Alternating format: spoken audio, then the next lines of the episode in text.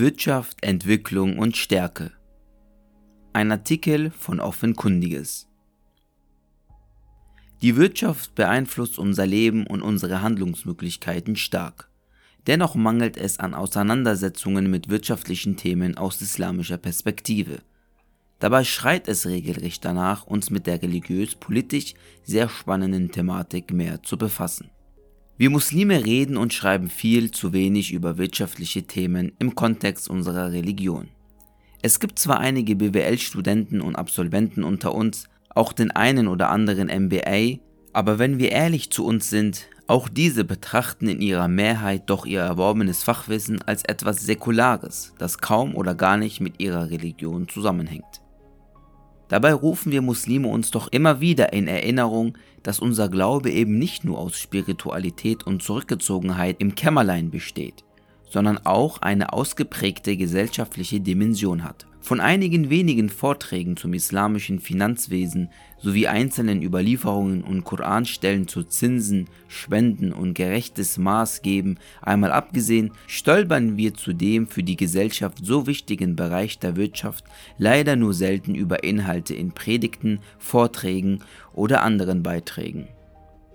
Warum lassen wir als Mitglieder der islamischen Community zu, dass etwas so viele Dinge in unserem Leben beeinflusst? Wir verbringen zeitweise mehr als die Hälfte unseres wachen Lebens mit Arbeiten, Einkaufen und Konsumieren, ohne einen breiten islamischen Zugang zu diesem Thema zu haben. Eine Antwort darauf liegt womöglich in den verschiedenen westlichen wirtschaftswissenschaftlichen Lehren und Konzepten.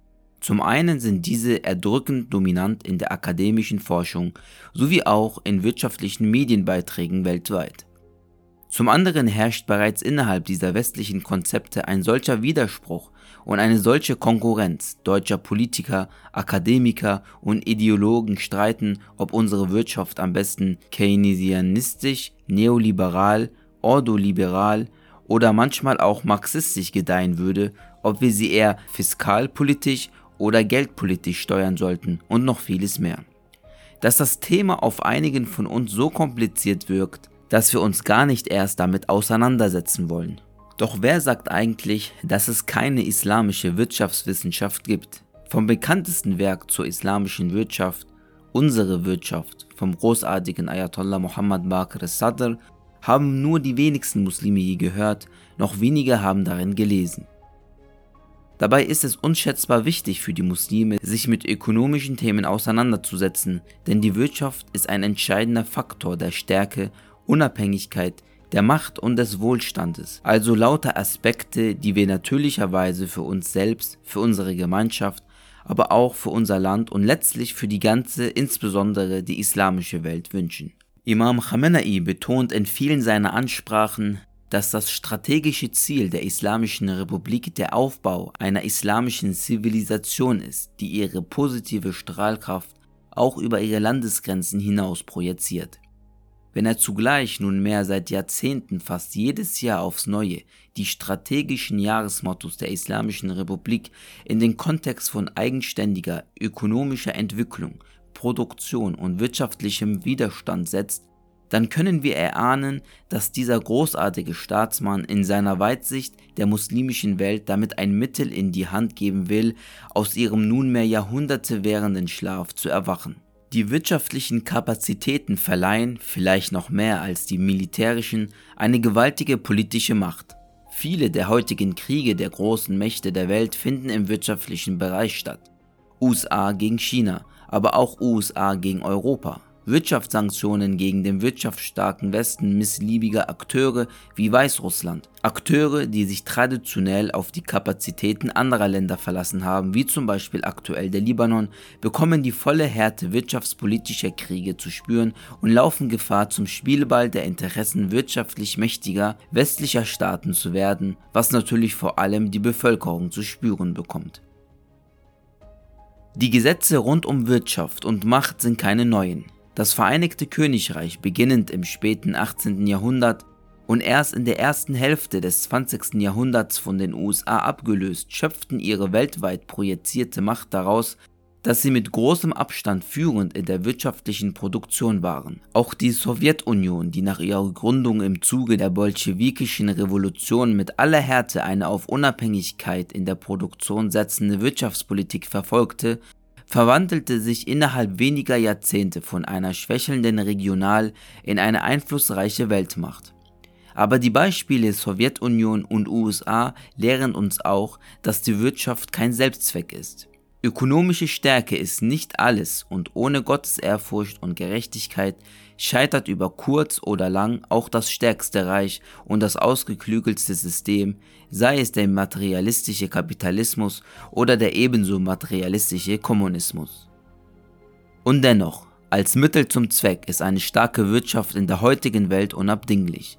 Die von Imam Khamenei in etlichen Reden und Vorträgen kommunizierte Ratschläge, Erörterungen und Handlungsanweisungen zu wirtschaftlichen Themen, die nüchtern betrachtet eine islamische Wirtschaftstheorie widerspiegeln, liefern die Strategien, die einem Staat, sei er islamisch oder auch andersartig geprägt, zu dieser wirtschaftlichen Stärke verhelfen. Zwei dieser Strategien, die aktuell für die Islamische Republik Iran entscheidend sind und auch problemlos auf die Situation in vielen anderen Ländern, auch Deutschland, übertragbar sind, hat er in seiner Ansprache zum iranischen Neujahr im März hervorgehoben. Setzt ein Land und seine Bevölkerung beide Strategien so um, dass sie sich ergänzen, dann wird die Wirtschaft eines Landes gedeihen. Die erste der beiden Strategien ist eine revolutionäre Bewegung. Ein Volk, das aus seinem Determinismus heraustritt, also vereinfacht gesagt, dass die Menschen die Einstellungen ablegen, dass sie alleine doch ohnehin nichts ändern können. Ein tätiges Volk, das wirtschaftliche Risiken eingeht, Gesellschaften und Partnerschaften gründet, das investiert und das versucht Dinge zu produzieren, auch wenn ein Import von fertigen Produkten kurzfristig vielleicht einfacher wäre, verfügt über gute Aussichten wirtschaftlich aufzublühen. Gerade in einem Land wie Iran, das unter umfassenden finanzpolitischen und wirtschaftlichen Schikanierungen von außen, vor allem aus den USA, leidet, begeht ein wirtschaftsrevolutionäres, risikobereites und investierendes Volk auch einen Akt des Widerstands. Unter Widerstand schließt natürlich auch die Konsumenten mit ein, die niemals ein Produkt aus feindlich gesinnten Staaten kaufen würden, wenn ein vergleichbares oder leicht schlechteres heimisches verfügbar ist. Ein untüchtiges Volk, das wirtschaftliche Risiken meidet, ist noch nie groß und reich geworden. Das eindrucksvolle Portal des Schütting, dem Gebäude der einst reichen Bremer Kaufmannschaft, drückt dieses Prinzip im traditionellen hanseatischen Platt aus. Wagen und winnen, riskieren und gewinnen. Aber auch die größte Tüchtigkeit und das revolutionärste Volk benötigt Rahmenbedingungen. Die beste Geschäftsidee, die größte Investition in Produktionsmittel und die vertrauensvollsten Geschäftspartner nützen nichts, wenn die wirtschaftspolitische Führung die revolutionären Maßnahmen durch unangemessene Entscheidungen und einer falschen gesetzlichen Grundlage sabotiert.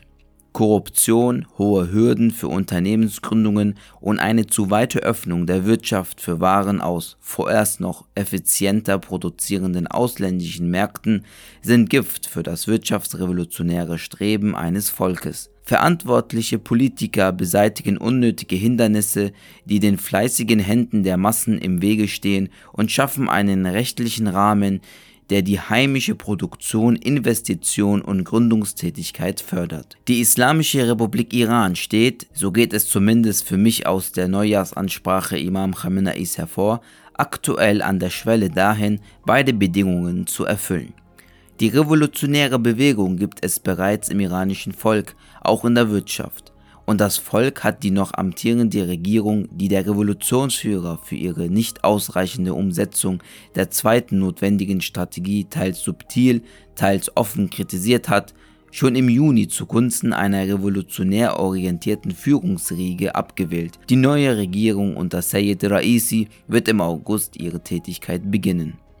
Ich wage die Prognose, dass unter den nun gewählten progressiven Kräften im Iran das Land einen gewaltigen wirtschaftlichen Sprung machen wird, der vergleichbar sein wird zu der deutschen Gründerzeit, in der Zehntausende risikobereite Unternehmer und Millionen von fleißigen Arbeitern Deutschland in der zweiten Hälfte des 19. Jahrhunderts von einer Agrarnation in eine führende Industriemacht verwandelten. Sollte es sogar ein, wie von Imam Khamenei beschriebenes enges Zusammenwirken einer revolutionären Regierung mit einem revolutionären Volk geben, dann wird ein Knoten in Iran platzen, der die ganze islamische Welt beeinflussen und viele ihrer Gebiete an diesem Aufschwung teilhaben lassen wird.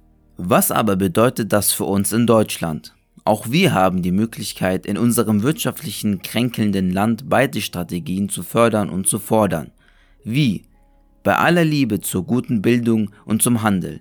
Warum geben sich selbst die tüchtigsten unter uns Muslimen damit zufrieden, Angestellte, Händler oder andere Dienstleister zu sein, aber praktisch nie Produzenten? Sicher, die Einstiegshürden für das produzierende Gewerbe sind höher, man braucht mehr Startkapital, man muss sich mit gleichgesinnten Partnern zusammentun, sich organisieren, denn eine Fabrik ist keine Ein-Mann-Schau. Sicher, wir werden nicht gleich eine Pkw-Produktionsstraße auf der grünen Wiese bauen können, aber wir könnten dort anfangen, wo wir ohnehin stark sind. Die Lebensmittelindustrie birgt noch gewaltige Potenziale für muslimisch geprägte Produkte. Warum waren es nicht Muslime, die den Trend erkannt haben, möglichst authentisch schmeckendes veganes und dadurch in der Regel halales Fleisch herzustellen? Warum nicht als Ersterzeuger direkt landwirtschaftliche Produkte mit Alleinstellungsmerkmal Halal. Als Autor mache ich es mir sehr leicht. Ich erhebe den Zeigefinger, ermahne zur Tüchtigkeit und liefere nur einen Rundumschlag, der unterm Strich alles, Wirtschaft ist wichtig und entscheidend in Theorie und Praxis und auch nichts, wie genau ihr damit umgeht und es umsetzt, müsst ihr selbst wissen, aussagt. Aber zu meiner Verteidigung, wir stehen noch ziemlich weit am Anfang. Mit Gottes Erlaubnis und seiner Gnade und unter der spirituellen Leitung unserer Vorbilder, für mich vor allem Imam Khamenei, bezeugen wir schon bald, wie das Leuchtturmprojekt Widerstandswirtschaft seine ersten Früchte trägt. Und vielleicht schaffen wir es ja auch in Deutschland, dieses Ethos zu beleben.